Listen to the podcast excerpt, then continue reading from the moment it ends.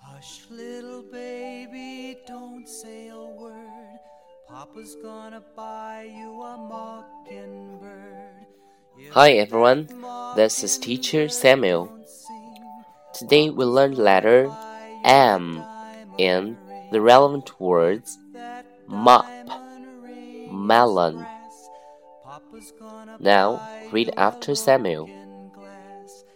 M, M, M, mm, mm, mm.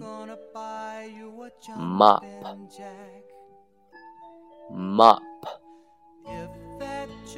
melon, melon.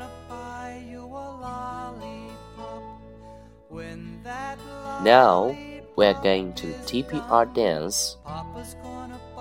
Are you ready? Here we go.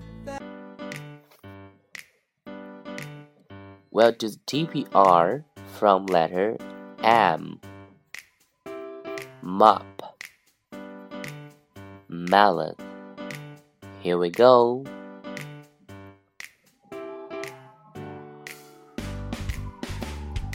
M, M, M. Mm, mm, mm. Mop, mop. Mm, mm, mm. M, M, M. Mm, mm. Melon, melon.